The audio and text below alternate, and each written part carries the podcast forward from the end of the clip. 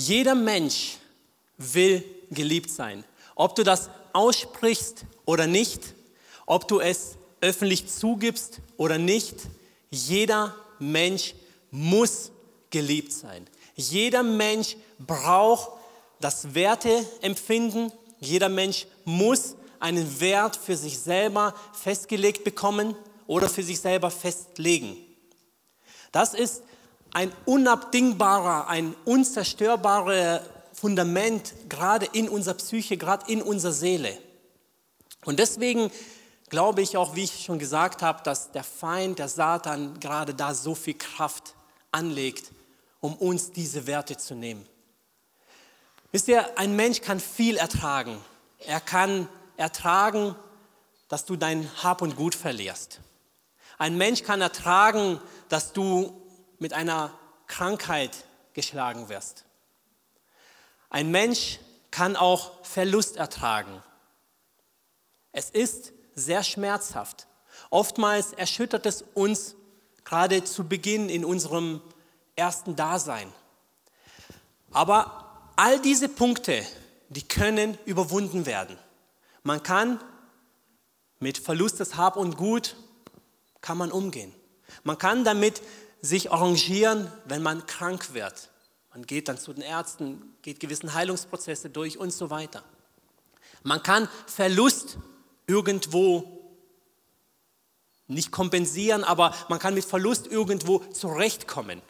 Wisst ihr, ich habe in meinem Leben das Thema Verlust zum Beispiel schon mehrmals erlebt. Ich habe zwei meiner Geschwister verloren und meine Mutter. Es ist eine Position, die einem schier das Leben, den Atem nimmt. Aber man kann auch darüber hinwegkommen. Aber eine Sache, und das ist psychologisch festgelegt, kann kein Mensch überwinden. Wenn du dich nicht geliebt fühlst, wenn du deinen Wert verlierst, dann wirst du früher oder später daran zerbrechen. Und zwar jeder Mensch. Und das ist ein Fakt, worüber wir, worum wir nicht drum herum kommen. Wenn du dich nicht wertgeschätzt fühlst, wenn du dich nicht geliebt fühlst, dann wird früher oder später dein Leben zerbrechen. Das ist definitiv Fakt. Und mit Zerbrechen meine ich, dass das Leben für dich dann keinen Sinn mehr hat. Und in den meisten Fällen in dieser Welt endet es damit, dass man das Leben dann beendet. Und deswegen ist dieses Thema so wichtig, so tiefgreifend. Und als ich mich vorbereitet habe, da habe ich festgestellt, dass es so viele Aspekte gibt und so viele wichtige Informationen gibt, die man eigentlich teilen muss. Und ich dachte, normalerweise müsste ich Marius sagen, Marius, ich kann nur einen Teil davon machen. Und ich versuche es jetzt irgendwie zu komprimieren und ich versuche es, dass ihr und ich hoffe, dass ihr verstehen werdet, worüber es hier geht, was ich sagen möchte. Wer hat es noch nicht erlebt, dass ein Status durchgeschickt wird, wo es dann heißt, wenn du mich liebst oder wenn du mich magst, dann tue das und das. Schicke das an so viele Personen weiter oder schreib mir eine Nachricht zurück oder wie auch immer. Streckt mal die Hand. Wer kennt das? Die meisten. Wisst ihr, es ist eine Kleinigkeit und wir haben auch, auch bei uns in der Familie schon über dieses Thema geredet, weil natürlich wurden auch wir damit konfrontiert. Es ist an sich ein Spaß, vielleicht was Unbedeutendes.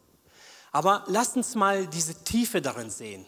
Wenn du mich liebst oder wenn du mich magst, dann mach das und das. Was passiert, wenn du von der Person, der du das geschickt hast, oder von all deinen Personen, die in deinen Kontakten deinen Status einsehen dürfen oder deinen Post einsehen dürfen, je nachdem, auf welcher Plattform man ist. Und du von diesen Personen nicht diese Antwort bekommst, was du forderst, was bewirkt es in dir? Du musst jetzt keine Antwort geben, aber geh mal in dich rein. Und falls du mal jemals sowas gepostet hast, beantworte dir selber mal die Frage, wie viel Zerbruch hast du in dir erlitten? Warum reagiert er oder sie nicht darauf? Warum schickt er oder sie diese Nachricht nicht weiter? Warum macht er oder sie das oder jenes nicht? Ist das nicht so? Es ist scheinbar was Unbedeutendes, scheinbar was Kleines, aber doch hat es so einen tiefen Wert. Warum? Weil wir geliebt sein wollen. Wir müssen geliebt sein.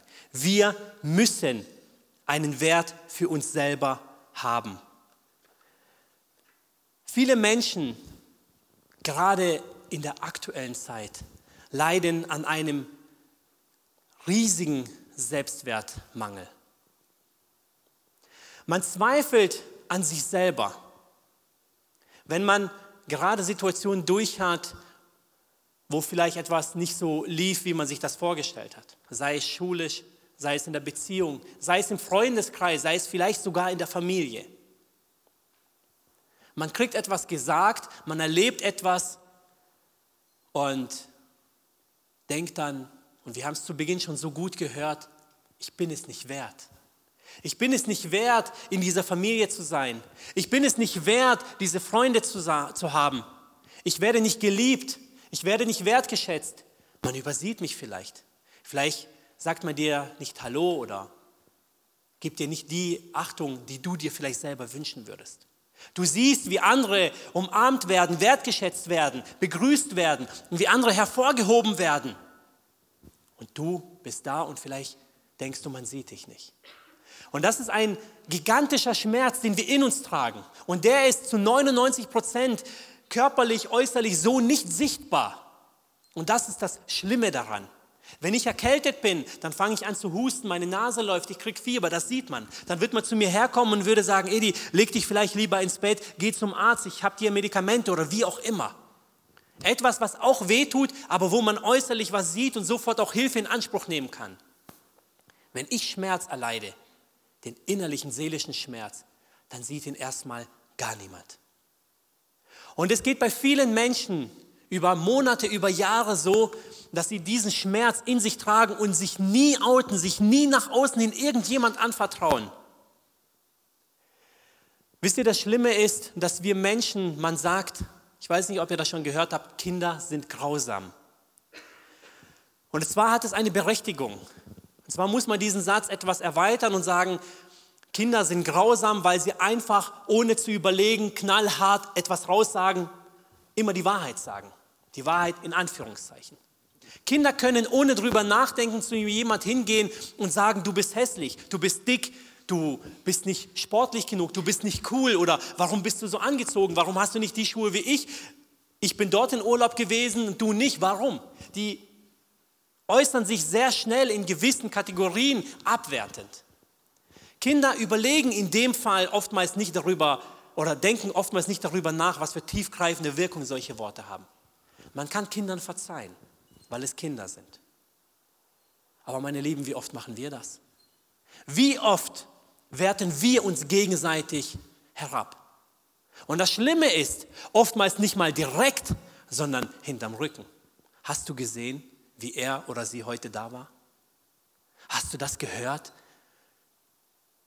Ich habe von dem oder dem mitbekommen. Boah, das kann doch nicht sein. Wie schmerzhaft ist das, wenn solche Informationen, seien sie wahr oder nicht, zu einem dringen? Erstens mal deswegen, weil man denkt, warum kann man nicht zu mir direkt kommen und es mit mir klären? Und das Zweite ist, weil man das Wertegefühl, was man in sich trägt, immer mindert. Das Geliebtsein entschwindet. Meine Lieben, das ist Realität auch in Gemeinden, auch hier bin ich überzeugt. Nicht, weil ich euch oder mich verurteilen möchte, sondern weil ich einfach offen und ehrlich miteinander mit euch umgehen möchte. Ich möchte hier nicht rosa-rot, eine, eine rosa-rote Brille äh, malen und, und uns gegenseitig anziehen und sagen, wir sind alle so toll geliebt. Wir haben wunderschöne Lieder gesungen. Ja, das betrifft die Beziehung zwischen Gott und uns. Aber wie sieht es mit der Beziehung zwischen uns untereinander aus? Und das ist die knallharte Realität. Und genau da muss man ansetzen. Wisst ihr, das Problem in der Mensch, Mensch, menschlichen Psychologie, in der, in der menschlichen Seele ist das, wenn ich dem Johnny zum Beispiel heute sage, weil er direkt vor mir sitzt, ich hoffe, ich darf das ein oder andere Mal ein Beispiel an dir nehmen, Johnny, du bist so sportlich, so toll, dann nimmt er das zwar an, psychologisch gesehen, Aber es ist irgendwo eine gewisse Selbstverständlichkeit. Wenn ich jetzt aber hingehen würde und sage, irgendwie was Negatives sagen würde, Johnny, du bist so oder so, ich möchte jetzt keine negativen Beispiele bringen. Du passt mir nicht oder ich mag dich nicht oder du siehst nicht so aus, wie ich es mir vorstelle, dann brennt sich dieser eine Satz einfach ein. Ich kann ihm zehnmal sagen, dass er sportlich ist und einmal sagen, oh, aber das war jetzt eine miese Leistung. Was überwiegt? Und das ist in der Psychologie einfach festgelegt. Die negativen Argumente, die negativen Aspekte, die wir uns gegenseitig sagen, die haben ein viel höheres Gewicht, die brennen sich viel tiefer in unserer Seele, in unserem Herzen ein, wie wenn ich einem sage, hey, du siehst heute toll aus. Das ist gut und das sollten wir viel mehr machen. Aber das hat nicht so viel Gewicht, wie wenn ich jemanden deformiere. Und aus diesem Grund möchte ich auch, dass wir nach diesem Thema auch diese Sensibilität entwickeln, aufzupassen, was sage ich über wen und wie. Wisst ihr, als meine Frau beim ILD war, äh nicht beim ILD, sorry, beim NTC, bei den Rangern, da hat sie was ganz Tolles mitgebracht und sie hat es mir gesagt und ich habe es seitdem in mir tief verwurzelt. Und zwar wurde ihr bei dem NTC, bei der Ranger-Ausbildung Folgendes gesagt. Bevor du nur ein negativen Aspekt, eine Kritik ein, deinem Nächsten gegenüber, deinen Kindern oder deiner Leiterschaft gegenüber sagst, musst du sieben Punkte finden, die positiv sind. Also bevor ich zu Marius gehe und sage, Marius, das und das hat mir nicht gepasst, muss ich erstmal für mich selber sieben Aspekte finden, was er gut hat oder was er gut gemacht hat. Und nimmt es jetzt einfach mal für euch in euer Leben, in euren Alltag, bevor jetzt so irgendjemand in Zukunft hinkommt und sagt, deine Haare sind nicht so schön oder deine Schuhe sind nicht so schön oder du hast nicht so toll geredet oder gesungen, suchst du jedes Mal erstmal sieben Aspekte, was so toll ist an ihm oder ihr. Seid ihr dabei?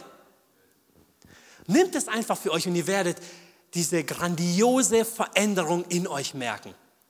Das ist etwas, was Gott möchte dass wir uns mit Lob überhäufen, dass wir uns gegenseitig aufbauen. Wie heißt es schön in Galater? Einer trage des anderen Last. Da geht es nicht darum, nur die negativen Aspekte des anderen aufzufangen, sondern ihn aufzubauen, ihn zu ermutigen, ihn zu helfen. Und das sollten wir für uns nehmen. Ich habe zu Beginn ein Vers in Jesaja Kapitel 43, Vers 4 steht, weil du so wertvoll bist in meinen Augen, das ist eine Prophetie zu dem Volk Israel. Aber ich finde diesen Satz so grandios, weil du so wertvoll bist in meinen Augen, kostbar und einmalig, sollst du auch herrlich sein und ich habe dich lieb. So spricht Gott. Ich habe das jetzt nicht in die Präsentation eingeblendet, das kam jetzt für mich so ein spontaner Vers. Gott hat dich lieb und zwar nicht, weil du irgendwie schlecht bist, sondern weil du grandios bist, sondern weil du kostbar bist, weil du einmalig bist. Ich habe ein paar Punkte, mit denen, die, die ich mit euch heute durchgehen möchte. Und der Beginn ist, wer bin ich eigentlich? Bevor ich darüber rede, dass wir geliebt sind und wertgeschätzt sind, müssen wir erstmal feststellen, wer wir sind.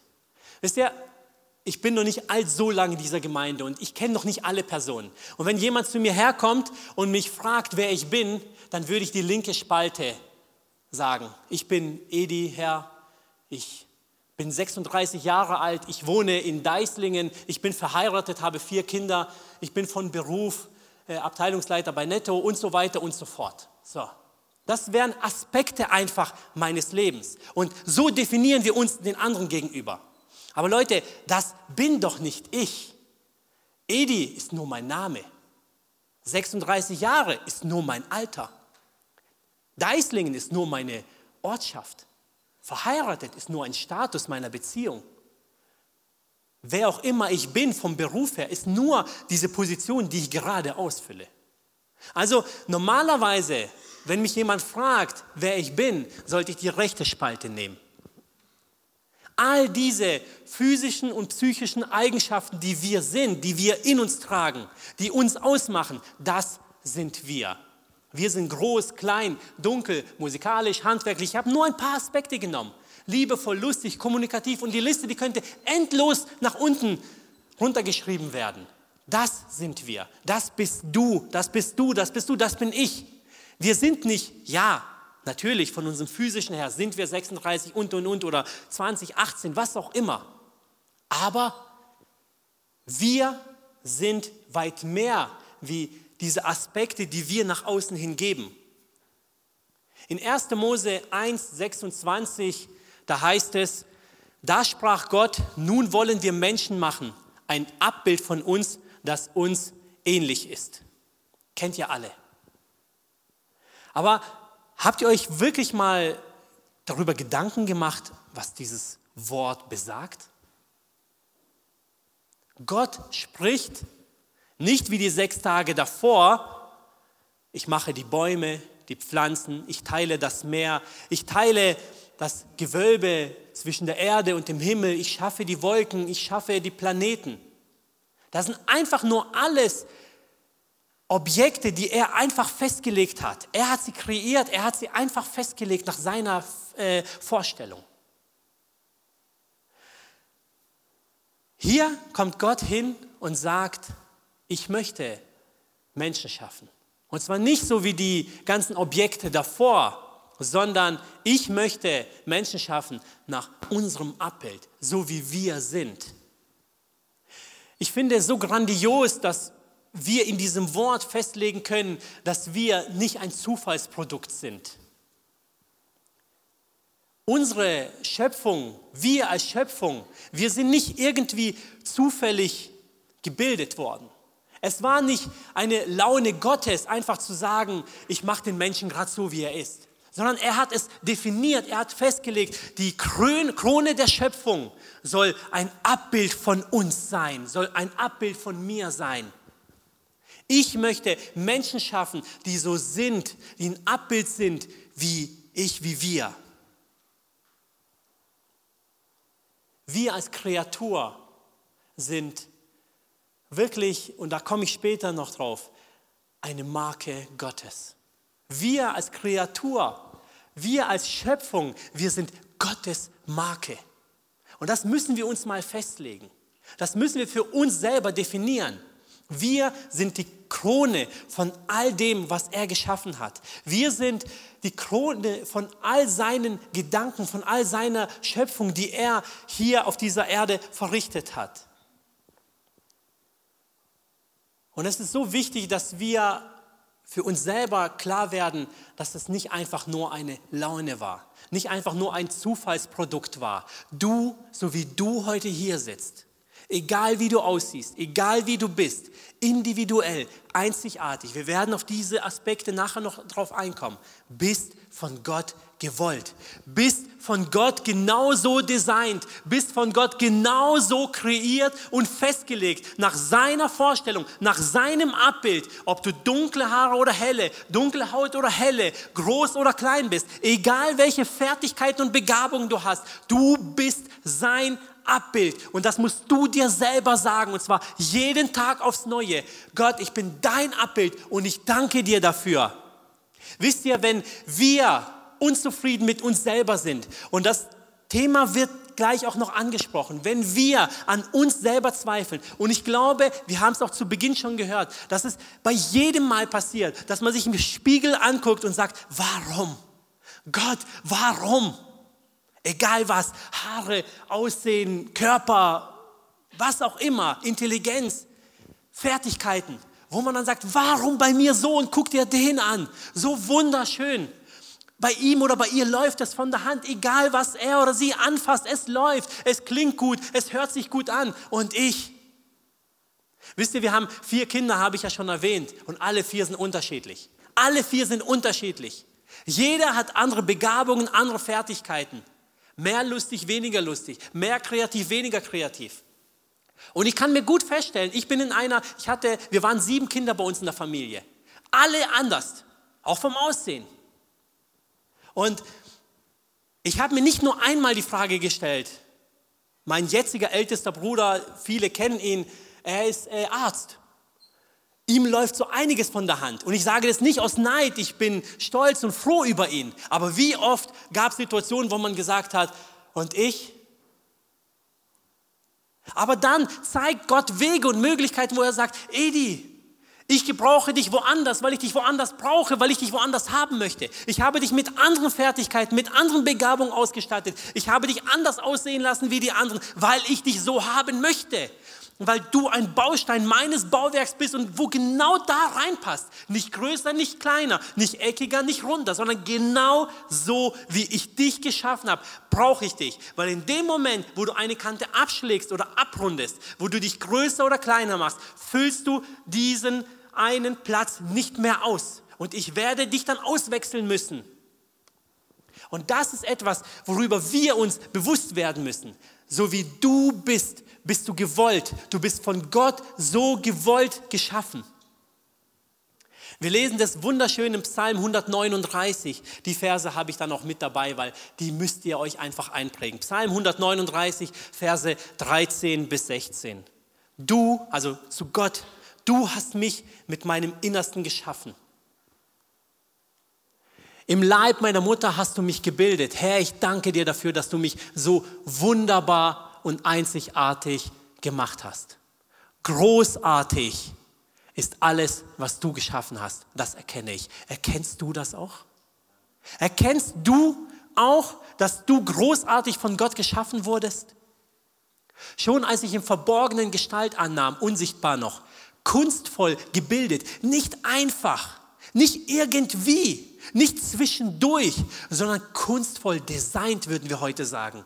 Gebildet im Leib meiner Mutter, da war ich dir dennoch nicht verborgen. Als ich gerade erst entstand, hast du mich schon gesehen. Alle Tage meines Lebens hast du in dein Buch geschrieben, noch bevor einer von ihnen begann. Das ist das, was ich gesagt habe. Du bist von Gott genauso gewollt, wie er dich geschaffen hat. Mit jeder einzelnen, mit jedem einzelnen Aspekt deines Lebens, mit jeder einzelnen Identität deines Lebens, mit jedem einzelnen Charakterzug, mit all deinen körperlichen Fähigkeiten, mit deinem körperlichen Aussehen, mit all deinem Charakter braucht Gott dich gerade so, wie du bist. In dem Moment, und darauf wollte ich vorhin zurück, in dem Moment, wo du dich selber in Frage stellst, bist du dir da bewusst, dass du Gott in Frage stellst? Wenn ich zu mir sage, ich bin nicht hübsch genug, ich bin nicht perfekt genug. Und ja, ich muss sagen, ich bin perfekt. Wisst ihr warum? Weil Gott mich geschaffen hat. Nicht, weil ich so toll bin von meiner Sicht her, sondern ich muss sagen, ich bin perfekt, weil Gott mich designt hat, weil Gott mich kreiert hat, weil ich seine Idee bin, nicht die meiner Eltern und nicht die von euch. Der Johnny und wer auch immer, alle, die hier sitzen, ihr seid perfekt, weil Gott euch kreiert hat, weil Gott euch genau so haben wollte, wie ihr hier sitzt. Und das müssen wir uns sagen. In dem Moment, wo wir uns anzweifeln, zweifeln wir Gott an. In dem Moment, wo wir sagen, ich bin nicht groß genug, dann stellen wir ihn in Frage. In dem Moment, wo wir sagen, hey, ich habe nicht blond genug oder nicht braun genug, ich bin nicht dunkel oder nicht hell genug, zweifeln wir seine Fähigkeit an, zweifeln wir seine Vision an, zweifeln wir ihn als Gott an. Und das müssen wir uns erstmal klar werden.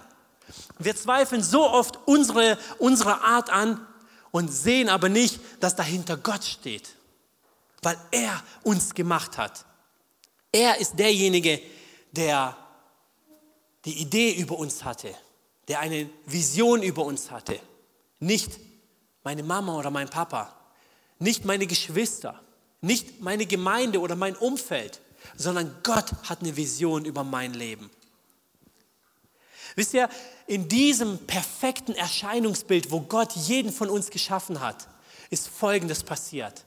Hat der Mensch gesagt, nein, ich möchte nicht so wie du, Gott, sondern ich möchte, wie ich will. Und das nennen wir heute Sündenfall. Durch den Sündenfall haben wir uns von Gott distanziert. Von seiner Ideologie, von seiner Vision, von seiner Vorstellung sind wir abgekommen und gehen unseren nach. In Römer 3, 23 lesen wir, denn alle haben gesündigt und in ihrem Leben kommt Gottes Herrlichkeit nicht mehr zum Ausdruck. Was bedeutet das? Das bedeutet, dass das, was wir jetzt in unserer Natura sind, und wir werden in die Sünde hineingeboren, ob du das erkennen magst oder nicht, bist du in deiner Natura tot. Das ist festgelegt, weil wir in den Adam hineingeboren werden. Wir werden in die Sünde hineingeboren, in diese Abkehr von Gott. Aber da gibt es noch diesen zweiten Baustein. Und zwar Gott, weil er uns so perfekt gemacht hat, weil er eine Vision, weil er eine Ideologie über uns hat, hat er gesagt, ich möchte es nicht so lassen. Ja, der Mensch ist abgekehrt von der Vision, die ich hatte. Aber ich liebe ihn so sehr. Gott liebt dich so sehr, dass er gesagt hat, ich gebe mein Teuerstes. Ich gebe die Gottheit hin. Ich opfere das Perfekte für dich, für mich. Er opferte für uns als Menschen seinen Sohn Jesus. Und dadurch haben wir die Erlösung. Dadurch kommen wir wieder zu ihm, haben wir diese Verbindung wieder mit ihm.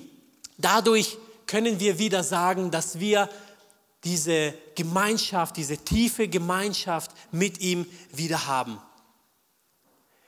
Dieser Ausweg, und er betrifft nicht irgendwelche Sünden, die vielleicht jetzt hier keine Relevanz spielen, sondern es sind vielleicht auch Vergehen, dass du dich selber verachtest. Es sind vielleicht in Fragestellungen, dass du dich selber anzweifelst. Wenn du diesen Aspekt hast, und wir werden jetzt gleich noch weitergehen, dann möchte ich sagen, dann steht hier Jesus mit dem Rettungsring. Wenn du im Sumpf deiner selbst, deiner Zweifel, deiner Komplexe, deines Versagens immer tiefer versinkst. Und nochmal, man sieht es nicht äußerlich. Ich gucke euch alle an und ich weiß nicht, was in euch ist. Aber ich weiß, dass viele Menschen auch in der Jugend, in der Gemeinde mit diesen Problemen zu kämpfen haben. Zu kämpfen haben, nicht geliebt zu werden. Zu kämpfen haben, nicht akzeptiert zu werden. Mit komplexen kämpfen müssen. Und die bauen sich auf. Und man versinkt immer weiter in diesem Morast möchte ich dir heute sagen, jetzt zwischendrin, heute ist für dich Rettung da. Heute ist diese Erlösung da. Heute ist der Punkt gekommen, wo du dich von dem befreien kannst. Jeder von uns ist einzigartig. Was bedeutet das? Wir brauchen keine Veränderung wir haben es nicht notwendig, uns zu verändern. Und als ich diesen Punkt aufgeschrieben habe, da lag mir etwas ganz Besonderes auf dem Herzen. Ich möchte nicht, dass wir denken und oftmals kommt es so rüber, dass man denkt, man darf sich nicht mehr hübsch machen. Dass man sich vielleicht nicht mehr toll anziehen, nicht mehr schminken darf, nicht mehr Sport machen darf. Nein, darum geht es nicht. Wir dürfen Sport machen, wir dürfen uns fit machen. Wir dürfen auch als Männer ein bisschen Muskelmasse aufbauen. Ihr dürft als Frauen euch schick machen, euch auch schminken. Wir dürfen uns alle schick anziehen, je nachdem, wer wie was, welche Vorstellung hat. Das ist nicht die Veränderung, die uns persönlich irgendwo kaputt macht, sondern die geht viel tiefer. Die geht dahin, dass ich meine Nase anzweifle. Wisst ihr, ich kenne, oder nicht ich kenne, sondern ich habe darüber gelesen und ich weiß, dass es aktuell so ist, dass mittlerweile Minderjährige sich plastischen äh, äh, Operationen unterziehen. Minderjährige, die dann ihre Nase richten lassen, ihre Ohren oder sonstige äh, Teile ihres Körpers, weil sie meinen, sie sind nicht hübsch genug. Und diese Art und Weise, die artet in, eine, in ein Suchtverhalten aus. Es ist nicht so, dass wenn ein Mensch irgendwas, was an ihm nicht okay ist oder wo er der Meinung ist, dass es nicht okay ist, korrigieren lässt, dass es damit vollendet ist. Sondern es kommt dann das nächste und das nächste und das nächste. Und du wirst nie wieder mit dir selber glücklich sein, weil du nie wieder der oder die bist, wie Gott dich geschaffen hat.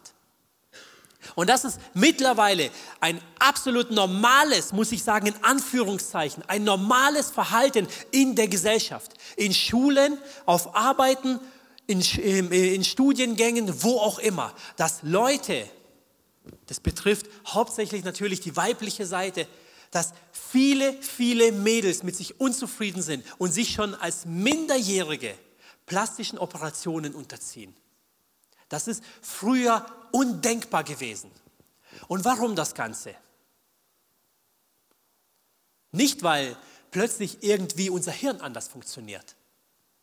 Nicht, weil wir plötzlich intelligenter wurden wie die Generation vor uns. Sondern, und ich habe es hier reingeschrieben, sondern wegen den Likes und den Dislikes.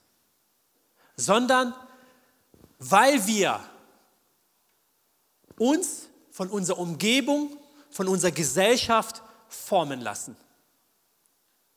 Wir haben mit unseren Kindern, ich weiß nicht, ich möchte keine Werbung, keine schleichende Werbung machen, aber es gibt eine ganz äh, tolle Dokumentation über die Social Medias. Die haben wir mit unseren Kindern angeguckt. Ich werde sie jetzt öffentlich so nicht nennen. Wer Interesse hat, kommt nachher zu mir. Da geht es genau darum, wie die sozialen Medien unsere Persönlichkeit zerstören. Und auch hier möchte ich sagen, ich habe hier auch ein Smartphone. Ich nutze auch gewisse Chats, aber begrenzt. Unsere Kinder dürfen nicht alle sozialen Medien nutzen. Wir haben immer wieder die Gespräche, darf ich jetzt endlich, warum nicht? Meine ganzen Freunde und so weiter haben das, weil wir da konsequent sind, weil wir sagen, was bringt dir das? Ich habe vor kurzem ein Gespräch gehabt, wo es dann, wo es dann hieß, kann ich dieses Programm zusätzlich haben? Da habe ich gesagt, was bringt dir das? Wenn du mir gute Argumente lieferst, warum du das brauchst, dann darfst du es machen. Aber chatten kannst du über das andere Programm. Das ist das, was unsere Gesellschaft heute zerstört. Man postet ein Foto und da komme ich zurück zu, zu meinem Anfang. Was für Reaktionen folgen darauf? Man guckt doch bald minütlich, wer hat das geliked, wer hat das kommentiert, wer hat das disliked, disgeliked. Wer hat vielleicht irgendwelche negative Kommentare gemacht?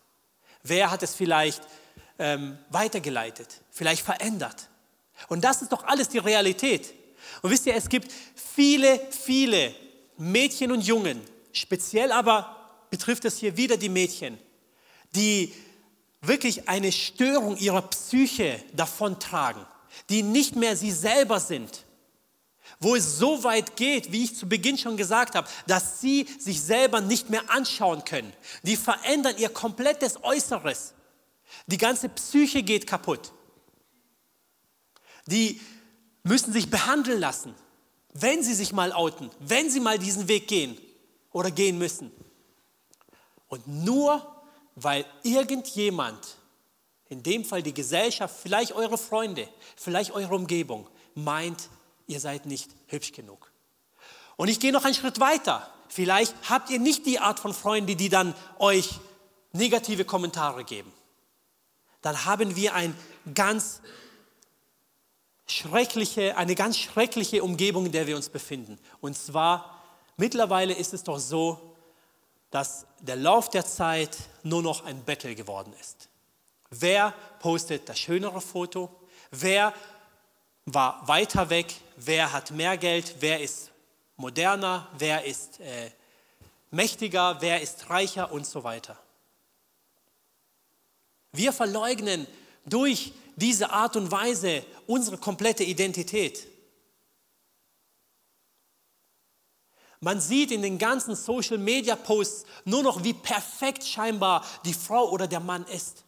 Alles läuft wie am Schnürchen. Malediven dort, Dubai hier, Male da. Permanent irgendwelche Fotos. Die reisen nur von Strand zu Strand. Alles perfekt. Wenn ich am Strand bin, ist der Strand voll. Die posten Fotos, wo sie allein am Strand sind. Und das beeinflusst uns. Wenn wir diese Fotos sehen, schön braun gebrannt, top in Form, schlank, durchtrainiert, keine Makel, keine Pickel, keine sonst was, alles perfekt. Ein paar Scheinchen in der Hand. Glaubt ihr, und ich sage das von uns allen, das hat nicht nur was mit euch als junge Generation zu tun, sondern auch uns, die wir dann, ich bin nicht alt, bei weitem nicht, aber auch uns als Eltern und die ältere Generation, die das dann sieht. Es beeinflusst uns. Es gibt ein Sprichwort, ich sage das immer wieder, oder wir als Eltern sagen das immer wieder unseren Kindern. Das Gras des Nachbars ist immer grüner. Habt ihr das schon mal gehört? Das Gras des Nachbars ist immer grüner oder das Haus des Nachbars ist schöner, das Auto ist größer, die Frau ist toller, der Mann ist attraktiver, was auch immer.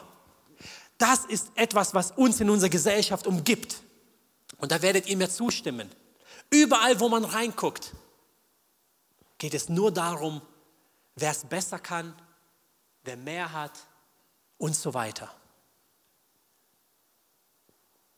Das ist etwas, was unsere Persönlichkeit formt. Das ist etwas, wo unbewusst uns innerlich zerstört, weil ich dann unzufrieden bin. Ich komme heim, schaue zum Nachbar rüber, schaue auf mein Eigentum und denke, wow, und ich arbeite nicht weniger wie der vielleicht. Das ist nur ein Beispiel, nicht, dass ihr denkt, das ist so. Oder wie auch immer, man geht in der Fußgängerzone äh, spazieren und guckt, äh, wie der oder die angezogen sind, wie der oder die Freunde Freunde haben, Frau, Mann, was auch immer und denkt, hä, warum ich nicht? Und da fangen wir auch wieder an, uns anzuzweifeln. Bin ich denn dümmer? Arbeite ich weniger? Habe ich vielleicht weniger verdient? Dann fange ich an, Gott zu fragen, Gott, du liebst mich doch, du hast doch gesagt, du wirst mich versorgen. Was ist los? Ich muss hier knechten und machen und tun und komme gerade so über die Runden. Von einem Minus in das andere. Von der Hand in den Mund. Ich muss jeden Tag hoffen und beten, dass die Spülmaschine oder die Waschmaschine oder mein Auto nicht kaputt geht. Weil ich dann nicht mehr weiß, wie ich es vielleicht finanzieren soll. Wenn die aktuelle Lage hier uns äh, verrückt macht, wortwörtlich, dann habe ich schlaflose Nächte. Und die anderen jetten da durch die Welt. Bin ich weniger wert bin ich weniger geliebt, dass nicht ich das haben kann? Warum werde ich nicht in eine reiche Familie hineingeboren? Warum, Gott, hast du mir nicht die Intelligenz gegeben, dass es mir einfach so von der Hand läuft? Warum muss ich stundenlang pauken und irgendwie kommt es da oben nicht an und ich lerne und lerne und lerne und drehe ich mich um und habe es wieder vergessen? Warum? Und dann gucke ich den anderen Einser, Einser, Einser, Einser. Leute, das ist genau das, was uns Mehr oder weniger, nimmt es persönlich, was euch betrifft. Aber das ist das, was unsere Gesellschaft aktuell hergibt, was uns umgibt, was uns prägt, Tag ein, Tag aus. In dem Moment, wo du das Handy in die Hand nimmst oder den Fernseher anmachst, in dem Moment, wo du in die Gesellschaft hinausgehst, prägt das, ob du willst oder nicht. Du wirst von diesen Einflüssen beeinflusst. Ob du jetzt Ja oder Nein sagst, spielt keine Rolle, weil das ist ein Fakt. Du und ich, wir sind beeinflusst von all diesen Einflüssen. Aber Leute, auch da gibt es einen Ausweg. Da gibt es etwas und deswegen sitzen wir heute hier. Deswegen sind wir heute hier und reden darüber. Deswegen nehmen wir das ins Gebet, weil wir wissen, es gibt jemand, der über dem steht, über dem, der die Marionetten äh, äh, äh, trägt, über dem, der diesen ganzen Einfluss in die Welt gibt. Einer, der das Böse überwunden hat. Einer, der über dem steht und uns davon befreien kann. Unsere Gedanken davon befreien kann. Uns die wirkliche Liebe und Wertschätzung geben kann, die wir brauchen. Und zwar nicht die der Welt, nicht die meines Nächsten gegenüber. Das sind nur Beispiele. Sondern die von oben herab die, wo ich von Gott sagen kann, Gott, du liebst mich so, wie ich bin, weil du wolltest, dass ich so bin, wie ich bin, weil du mich geschaffen hast. Ich bin für dich wertvoll. Ich muss nicht in der Welt rumchatten. Ich muss nicht Millionen auf dem Konto haben. Ich muss nicht braun gebrannt oder sonst was sein. Ich muss nicht immer der Tollste sein in meiner Umgebung, sondern ich muss der sein, den du mich geschaffen hast. Ich muss glücklich mit mir selber sein. Und dann dann kann ich das verrichten, was er, was Gott für mich vorgesehen hat. Und zwar erst dann. Zum Abschluss von diesem Aspekt. Ich bin nicht gegen soziale Medien. Ich bin nicht gegen die Technik. Ich freue mich, weil die so vieles erleichtert. Ich freue mich, dass wir die nutzen können. Ja, ich gucke auch Filme mit der Familie und wir sitzen dann auch zusammen und diskutieren. Ja, wir chatten und haben auch soziale Medien. Aber wir versuchen, und ich sage es extra, wir versuchen, der Verantwortung gerecht zu werden. Wir versuchen, verantwortungsbewusst mit diesen äh, Objekten umzugehen. Und das ist so wichtig, dass man sich mit dieser Thematik mal auseinandersetzt. Was macht mich aus? Welche Verpflichtungen habe ich denn mit dem, wer ich bin? Gerade wir Christen haben doch oftmals ein Problem damit, in unserer Gesellschaft uns als die zu outen, die wir sind. Weil wir dann denken, wir sind anders oder die Welt es uns vielleicht sagt, dass wir anders sind. Habt ihr euch aber jemals die Frage gestellt oder den, den, das Argument vor Augen gehalten, dass nicht wir sind, die anders sind, sondern eigentlich die Welt ist, die anders ist? Gottes ursprünglicher Plan sind doch wir. Wir sind seine Ideologie. Wir sind die, die ihn verherrlichen, die ihn anbeten. Das ist das, was Gott für diese Welt gedacht hat. Und die Welt ist die, die sich dagegen gestellt hat. Die Welt ist also anders, nicht wir. Und wir vergessen das so oft. Und wir nehmen diesen Aspekt so wenig für uns in unserem Leben als Hauptbestandteil.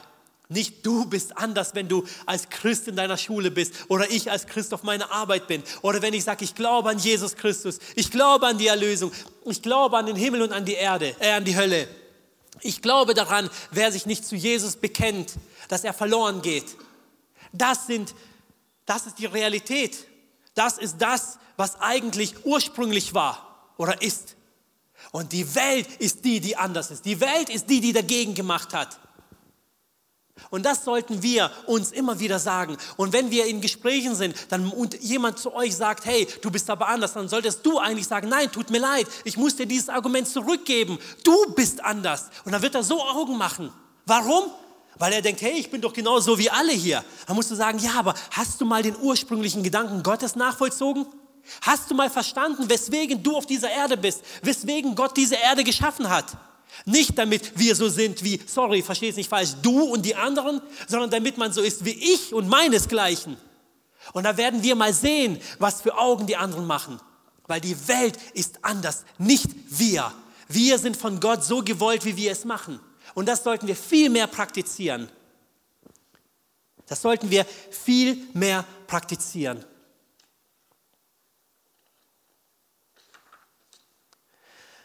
Ich habe beziehungsweise meine Frau hat äh, das Buch und das Hörbuch von Samuel Koch, Steh auf Mensch, gehört und liest es nebenher. Ich weiß nicht, ob ihr Samuel Koch kennt. Ähm, er ist ja auch Christ, ein Hochleistungssportler gewesen damals, der ein Unglück hatte und seitdem querschnittsgelähmt im Rollstuhl sitzt. Er hat eine sehr, sehr schwierige Zeit durchgemacht und hat einige Bücher geschrieben und eins dieser Bücher heißt Steh auf Mensch. Ich finde es bemerkenswert und ich habe mir einige Aspekte von ihm herausgenommen und ich möchte sie nicht zu meinem eigen machen, sondern ihm das auch so weitergeben. Und zwar hat er über etwas ganz Wichtiges geredet und zwar über das, was wir sind. Und zwar Menschen tun etwas, also arbeiten, errichten, studieren, du kannst eins weitermachen, beraten, heiraten, um daraufhin etwas zu haben. Und zwar haben sie dann ein Geld, ein Haus, eine Arbeit, Erfolg und Familie. Daraus resultiert, dass sie etwas sind. Und zwar reich, mächtig, verheiratet, Väter und Mütter. Das ist etwas, was diese Welt uns so beibringt, was in der Schule schon gelehrt wird. Du musst erst etwas machen. Du bist noch niemand. Unbewusst. Es wird nie so deutlich gesagt, aber unbewusst ist genau dieser Werdelauf, äh, dieser Werdegang aktuell in unserer Gesellschaft so äh, wird er praktiziert. Du musst tun, dann hast du erst etwas und dann bist du erst jemand. Wenn du aufgrund von deiner Situation, und ich muss auf all die Aspekte zurückkommen, vielleicht nicht in eine reiche Familie hineingeboren wurdest, vielleicht nicht als hyperintelligent von Gott geschaffen wurdest. Vielleicht nicht mit musikalischen, handwerklichen Fähigkeiten oder wo, wo, wie auch immer ausgestattet wurdest, dann tust du dir sehr, sehr schwer in, diesem, in dieser Abfolge. Samuel Koch hat für sich selber das Ganze umgedreht du kannst jetzt eins weitermachen. Und zwar hat er gesagt, ich, mein Sein definiert das, was ich bin. Ich bin jemand, weil ich wertvoll bin. Aus diesem Ich bin resultiert mein Haben. Und zwar mein Wert, das, was ich habe, weil ich jemand bin. Und aus diesem Haben kann ich etwas tun, aus diesem Sein und dem Wert. Ich will euch mal eine Sache dazu sagen. Gehen wir nochmal zurück, bitte. Das ist nichts Verwerfliches. Das ist nichts Teuflisches. Aber jetzt nehmen wir ein Beispiel an. Ich arbeite, bin gesund, verdiene mir etwas, baue ein Haus, gründe eine Familie und so weiter. Dann habe ich etwas, dann bin ich auch jemand. Ich habe dann eine Familie, ich bin verheiratet, habe Kinder, habe ein gewissen Vermögen, ob viele oder nicht, spielt jetzt keine Rolle. Aber dann habe ich diese Abfolge. Und mit dieser Abfolge kann man an sich leben. Ist vollkommen in Ordnung. Ich kann auch meine Kinder so erziehen und sagen, hey, ihr müsst erst was tun und unbewusst machen wir das auch so. Es passiert aber Folgendes. Jetzt brennt mein Haus nieder. Meine Familie wird vielleicht, wie ich zu Beginn schon gesagt habe, durch äh, Todesfälle gemindert. Ich verliere meine Arbeit. Was passiert dann? Dann habe ich das, den unteren Balken, der, der ich bin, löst sich plötzlich auf. Ich bin dann plötzlich nicht mehr der, der ich bin, weil ich all diese Aspekte verloren habe. Jetzt gehst du noch mal weiter in die nächste Folie. Jetzt nehmen wir dieses Beispiel auf diese Abfolge. Da kann kommen, was will. Mein Haus kann abbrennen. Im schlimmsten Fall, Gott bewahre uns alle davor, kann meine Familie nicht mehr da sein, meine Arbeit verlieren, mein Reichtum verlieren, was auch immer. Dann habe ich vielleicht all das nicht mehr, diese Güter. Aber den oberen Aspekt, der bleibt immer, weil ich bin der, den Gott geschaffen hat. Ich bin wertvoll. Durch mein Sein, mein Sein definiert mich als wertvoll. Und nicht durch mein Tun, nicht durch meine Errungenschaften bin ich irgendjemand, sondern ich bin von Gott geschaffen. Ich bin geliebt und wertvoll. Und erst dann kommt alles andere. Erst dann kommt das Haben, kommt das Tun. Weil das kann wegbrechen. Zu jeder Zeit. Wir haben äh, wenn man jetzt nicht gerade den Krieg als Beispiel nimmt, dieses, dieses äh, Wetterunglück im Ahrtal gesehen. Von jetzt auf nachher wurden ganze Häuser, ganze Familien zerstört. Und die stehen wirklich ohne nichts da, weil teilweise sogar die Versicherungen nicht zahlen. Und was passiert, wenn man die Folie davor, danach gelebt hat? Wenn man sein Wertegefühl aufgrund seines Habens hatte, wenn man sein, sein Geliebtsein, sein Wert aufgrund von dem definiert hat, wer man oder was man erreicht hat und nicht wer man ist dann geht es einem an den Kragen. Dann wird es plötzlich sehr, sehr schwierig. Du bist geliebt, du bist wertvoll. Und zwar nicht von dieser Welt, nicht von deinen Errungenschaften, sondern von Gott. Gott ist der, der dich liebt. Gott ist der, der dich zu etwas Besonderem, zu etwas Einzigartigem gemacht hat. Was bedeutet es aber eigentlich, geliebt und wertvoll zu sein? Ich habe schon mehrfach gesagt, Gott liebt dich so, wie du bist. Du bist keine Selbstverständlichkeit. Du bist einzigartig. Du bist ein Unikat. Kannst die nächste Folie einblenden. Das ist auch etwas, was sehr wichtig ist. Und zwar im Englischen heißt es ja Human Being. Und das ist das, was uns definiert und nicht Human Doing. Wir sind etwas. Gehst du bitte weiter? Gott liebt dich so, wie du bist. Und das Interessante ist, diese Liebe, die müssen wir nicht erst lernen oder definieren, sondern in 1. Johannes 4,10, ich habe die Hoffnung für alle auch zum besseren Verständnis einfach genommen. Das Einzigartige an dieser Liebe ist nicht, wir haben Gott geliebt, sondern er hat uns seine Liebe geschenkt. Also wir können lieben, weil er uns geliebt hat, weil er diese Liebe in uns hineingepflanzt hat, in uns hineingegeben hat. Er gab uns seinen Sohn, der alle Sünden auf sich nahm und sie gesühnt hat. Das ist die Definition der Liebe. Das ist etwas, wovon wir uns ein Beispiel nehmen können, wo wir sagen können, so werden wir geliebt. Nicht oberflächlich, nicht über die sozialen Medien, nicht über Likes, über Kommentare, sondern so werden wir geliebt. Das ist wirklich wahre Liebe. So bist du, mein Lieber, meine Liebe, heute geliebt. Und das musst du für dich nehmen. Gott hat dich zuerst geliebt. Er ist der Schöpfer von dir. Er ist der Designer von dir. Er hat dich einzigartig als Unikat geschaffen. Gehst du bitte weiter. Du bist wertvoll und einzigartig. Wer kennt das Gemälde? Echt? Kennen es nicht alle? Doch, ich denke schon. Gell? Das ist die Mona Lisa. Die hängt aktuell im Louvre in, in Paris. Warum blende ich euch die Mona Lisa hier ein? Und zwar habe ich für euch ein Beispiel. Jeder von uns ist einzigartig, habe ich ja gesagt, und wertvoll und ein Unikat. Alles tolle Worte, alles schön und gut. Kann man sagen, hast du toll gemacht, Edi. Aber jetzt stellt euch einfach mal Folgendes vor. Dieses Gemälde, das hat einen nicht messbaren Wert. Also man kann es ja nicht mal ganz genau mit Geld definieren. Dieses Gemälde ist so einzigartig mitunter, weil es einzigartig ist. Weil es nur ein einziges davon gibt. Weil es von einem ganz besonderen Künstler gemalt wurde. Jetzt stellt euch einfach mal folgende Situation vor. Total utopisch, weiß ich, aber einfach mal fiktiv. Dieses Gemälde hätte er nicht einmal gezeichnet, sondern aus Lust und Laune sein ganzes Leben lang. Tausende Exemplare davon.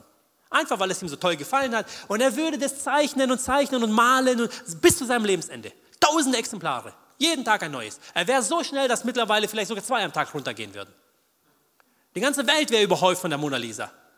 Was glaubt ihr, was für einen Wert dieses Gemälde hätte? Nichts. Vielleicht ein paar Euro. Und so haben wir dieses Beispiel ja oft in dieser Gesellschaft. In der Marktwirtschaft redet man ja oft darüber, über Nachfrage definiert den Preis. Um jetzt nicht in die Wirtschaft abzuschweifen. Je weniger Exemplare ich von etwas Besonderem habe, es muss natürlich eine Marke dahinter stehen. Und ich habe euch vorhin nicht umsonst gesagt, wir sind die Marke Gottes. Ich habe das nicht umsonst gesagt je weniger Exemplare von einer Marke gemacht wird und, und Markenhersteller, die machen das absichtlich so. Zum Beispiel gewisse Autohersteller, die bringen dann ein neues Modell raus und davon gibt es dann nur zehn Stück auf der ganzen Welt. Und die sind natürlich von vornherein gleich ausverkauft. Du hast gar keine Chance, selbst wenn du das Geld hättest, da ranzukommen, weil du jemand sein musst, um überhaupt sowas zu kaufen. Uhrenhersteller, Gemäldehersteller und so weiter. Je weniger es von einer gewissen Marke, von einem Produkt einer Marke gibt, desto wertvoller ist das. Und jetzt möchte ich das auf uns transferieren. Wir sind die Marke Gottes. Was Besseres und Größeres gibt es gar nicht auf dieser Welt. Wir sind das Produkt dieser Marke. Das heißt, wir sind ein Produkt von, von ihm, von seiner Marke. Und jetzt kommt das Größte.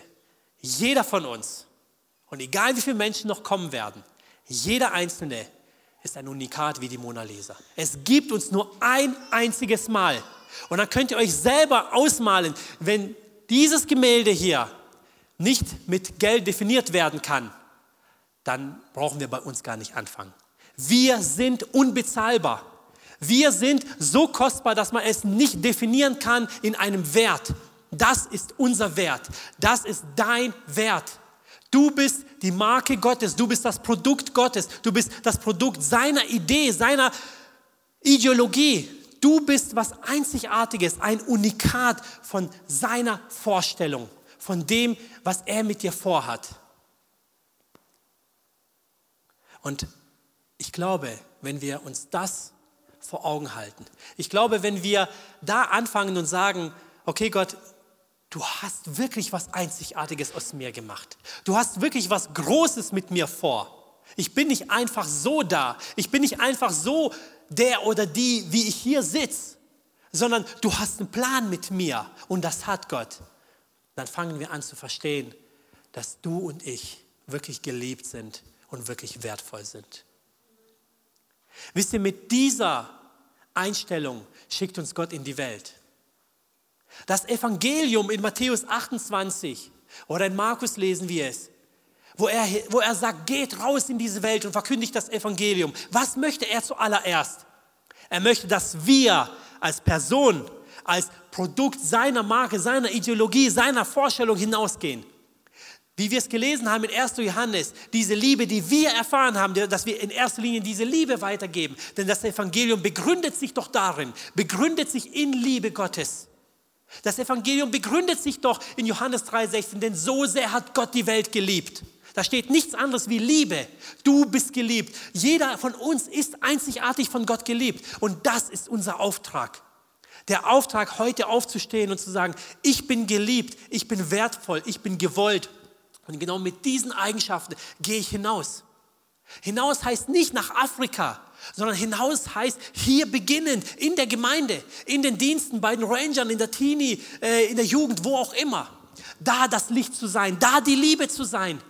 Diese Eigenschaften, die Gott dir gegeben hat, dich als Person verwenden zu lassen. Das ist doch das, was Gott will. Und wir sträuben uns mit Händen und Füßen dagegen, weil wir denken, nein, so nicht Gott. Ich muss erst meine Nase richten. Ich muss vielleicht erst größer werden, breiter werden, was auch immer. Gott will dich so, wie du bist. Gott will mich so, wie ich bin. Und zwar genau eingesetzt. Nochmal, in jedem einzelnen Dienst, hier in der Gemeinde beginnend.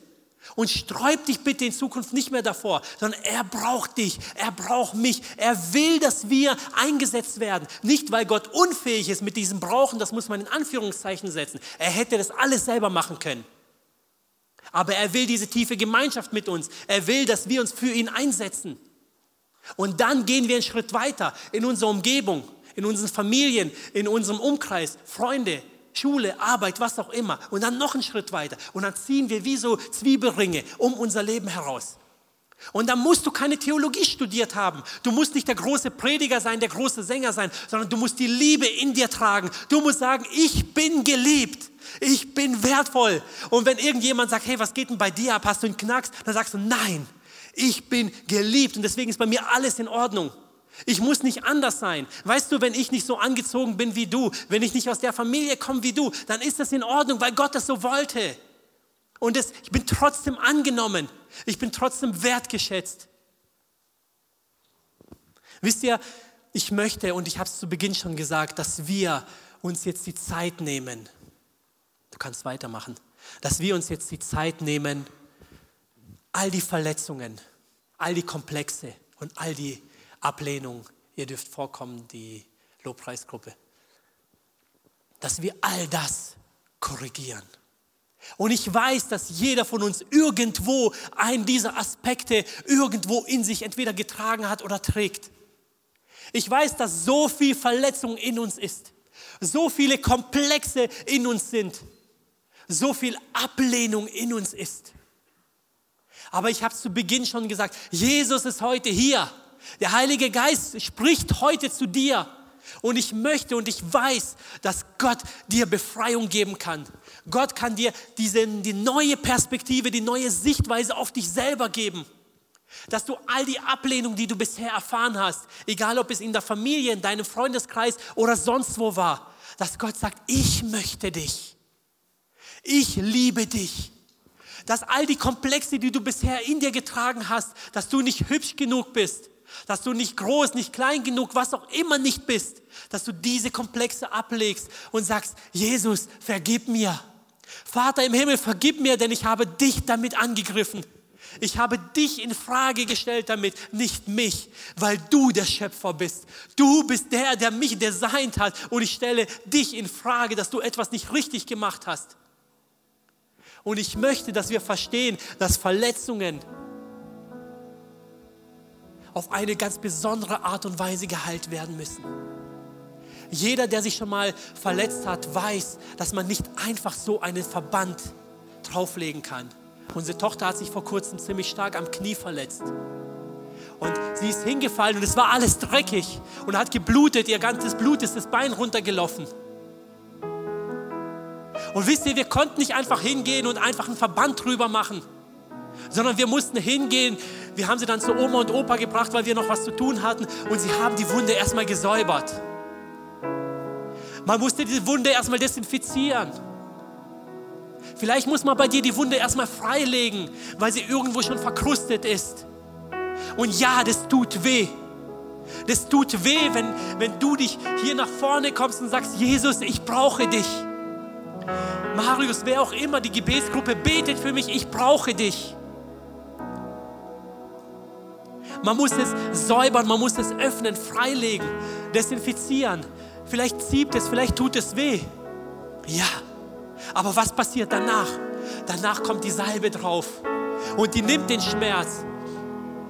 Danach gibt es ein Schmerzmittel, wo uns den Schmerz komplett wegnimmt. Danach gibt es einen Verband.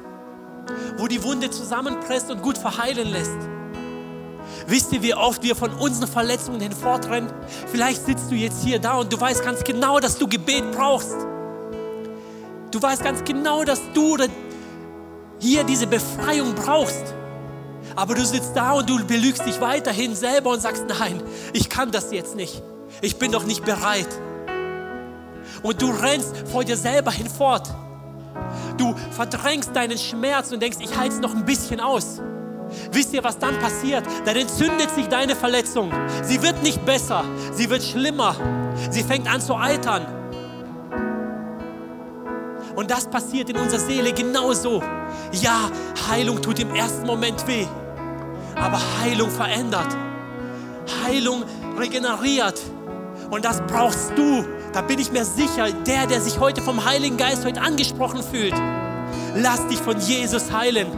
Lass dich von Jesus heute die Wunde reinigen, die Wunde freilegen, damit du sagen kannst, ich bin geliebt. Nicht, weil ich irgendwie von jemand, von Edi oder wen auch immer gesagt bekommen habe, dass ich toll bin, sondern weil ich weiß, Jesus, Gott, der Vater im Himmel, ist mein Designer, er ist mein Schöpfer, er hat mich hierher gebracht. Lass uns zusammen aufstehen und ins Gebet gehen. Und wenn du Gebet brauchst, dann geh diesen Schritt. Geh in den Prozess der Heilung hinein. Geh in diesen Prozess in deinem Leben hinein und lass dich verändern. Amen.